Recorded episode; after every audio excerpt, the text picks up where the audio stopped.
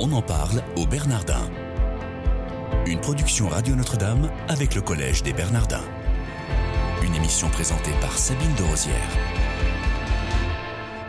Bonjour à tous, comme tous les matins, vous écoutez On en parle au Bernardin. Nous avons la joie d'être aujourd'hui avec Paul Atté. Bonjour monsieur. Bonjour. Vous avez une formation d'ingénieur et êtes un ancien cadre dirigeant de l'industrie, dont 25 ans passés chez Renault. Exact. Et aujourd'hui, en plus de ça, vous avez une licence canonique de théologie morale et vous êtes enseignant sur la doctrine sociale de l'Église au collège. Et à partir du 8 février, chaque lundi de 14h à 16h, vous allez euh, donner vos cours sur la doctrine sociale pourquoi avoir choisi ce thème? Alors, euh, bah, pour faire bref, en fait, j'ai entamé mes études de théologie euh, tardivement, presque sur la fin de ma vie professionnelle avec mon épouse. Et c'est au niveau de mon diocèse de Versailles que le service de formation que j'avais rencontré par hasard a suggéré que je m'oriente vers la doctrine sociale de l'Église. Donc, euh, donc c'est devenu, avec les années, puisque ça fait maintenant plus de 15 ans. Euh, je suis à la retraite et donc c'est devenu, euh, je dirais, non pas mon passe-temps, mais mon occupation principale, enfin presque à mi-temps. Et avec cette chance extraordinaire de pouvoir servir l'Église alors que maintenant je suis euh, dégagé de toute obligation matérielle. Voilà, donc je, le, je dirais c'est même avec un énorme plaisir parce que cette doctrine sociale que que je fréquente donc pratiquement tous les jours, c'est pour moi la plus belle parole de l'Église aujourd'hui. Euh, ça fait peut-être écho certainement à, vos, 40 ans passés dans l'entreprise, évidemment. Est-ce que vous pouvez nous définir un petit peu ce qu'elle est, la doctrine sociale?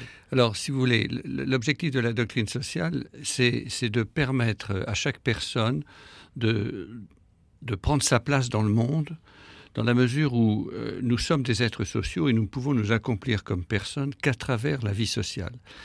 Et donc, c'est tout à naturel que l'Église, qui a le souci de conduire les hommes vers le salut, euh, ait le souci de donner des repères pour construire la vie sociale incontournable pour que chacun puisse s'accomplir comme personne.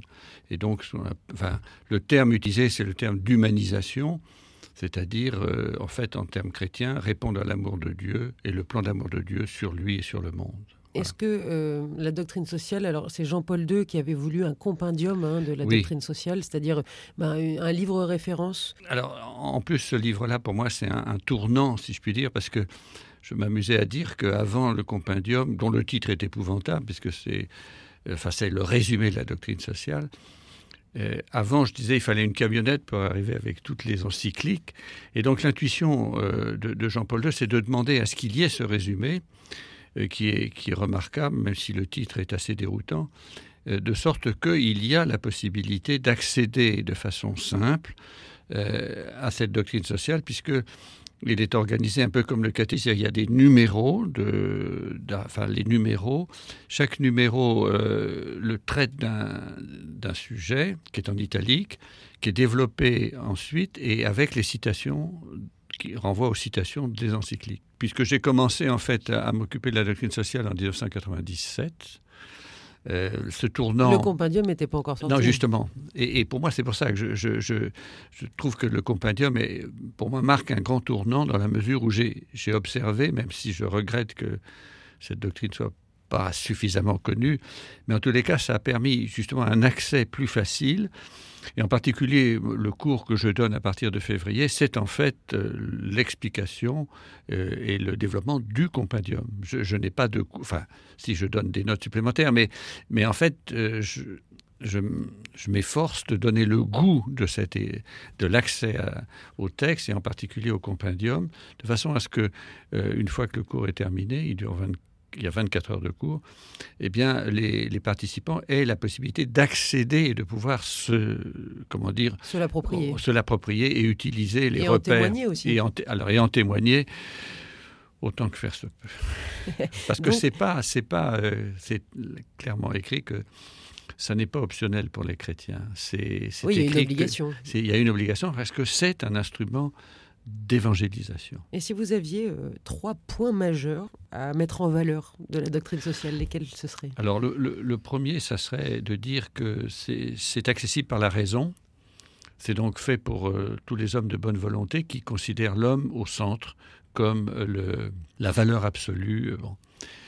Alors, les, deux autres points, je dirais, c'est plus des, points un peu plus, plus techniques. C'est, je dirais, les deux, les deux lieux euh, qui sont d'humanisation incontournables, c'est la famille et le travail. Et donc, toute la réflexion euh, de, l'Église, indépendamment de l'environnement avec la dernière encyclique, c'est justement de, développer euh, combien la famille est, le premier lieu d'apprentissage de la vie sociale et le travail est le lieu incontournable hein, de, de l'entrée et de, et de la vie sociale elle-même. Travail considéré comme activité humaine, pas seulement travail rémunérateur. encore que il est incontournable aussi. Tout travail mérite salaire. Il y a une, un passage pour moi euh, euh, qui est, enfin, de réflexion sur le salaire familial. Et avec le recul, mais je suis veuf, j'espère être pardonné, mais je disais que ma femme ne travaillait pas alors qu'elle était professeure, mais s'était arrêtée euh, à la naissance de notre numéro 2. Et en fait, le fait de dire qu'elle ne travaillait pas est pour moi un peu scandaleux parce que ma femme s'accomplissait comme personne à travers la vie euh, de mère de famille s'occupant des enfants et de la maison. Et c'est un énorme travail de chef d'entreprise hein, quand même. Oui, absolument. Mais, mais en même temps, c'est une, si vous voulez, c'est ce qu'on appelle la dimension subjective du travail. C'est euh, les femmes qui sont au foyer se construisent comme femmes et donc leur travail doit être reconnu. Enfin, non seulement matériellement, mais reconnues comme étant effectivement la façon dont elles s'accomplissent et elles prennent leur place dans le monde. Et ça, la doctrine sociale vient répondre de façon euh, spécifique à ce genre de problématique, justement. sur la femme au foyer, par exemple. Oui, il y a la notion de salaire familial enfin, il y a, qui, est, qui, est, euh, qui est mentionnée. Hein, euh, et puis, mais, mais la façon dont je le présente est un peu plus orientée, si je puis dire, mais, mais euh, si j'avais à le développer un peu plus, je donnerais les références de, du compagnie. Il y a aussi deux termes qui sont importants dans la doctrine sociale. Enfin, quand on parle de la doctrine sociale, c'est le bien commun. Et c'est la subsidiarité, le principe de subsidiarité. Ces deux termes-là, si vous aviez la gentillesse de nous les expliquer. Déjà, le bien commun par rapport peut-être à l'intérêt général. Alors, voilà la différence, euh, euh, le bien commun a une dimension morale. Le bien commun, c'est l'ensemble des conditions matérielles qui permettent à ceux du groupe, puisque chaque groupe a un bien commun, de s'accomplir comme personne si vous voulez, c'est de façon très simple, c'est de comprendre que quand on est dans un groupe, il y a un certain nombre de conditions matérielles qui fait que le groupe euh, existe. Hein. il est assis, il est au chaud, enfin, un euh, le cours par exemple. Et puis, la, deuxième élément, c'est euh, le fait que les gens contribuent à ce bien commun, puisque c'est la richesse du groupe.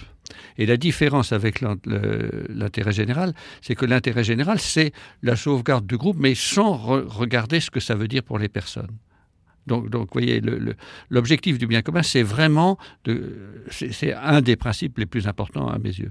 Alors, la subsidiarité, c'est le fait que dans une organisation, il y a des gens, les, groupes dépendent les uns des autres. Qu'elles soient politiques ou, ou politiques, professionnelles, ou autres. L'idée de départ, de départ c'est que chaque personne est responsable, et donc chaque groupe euh, a une responsabilité et un objectif, et donc cet objectif doit être respecté par le groupe dont il dépend.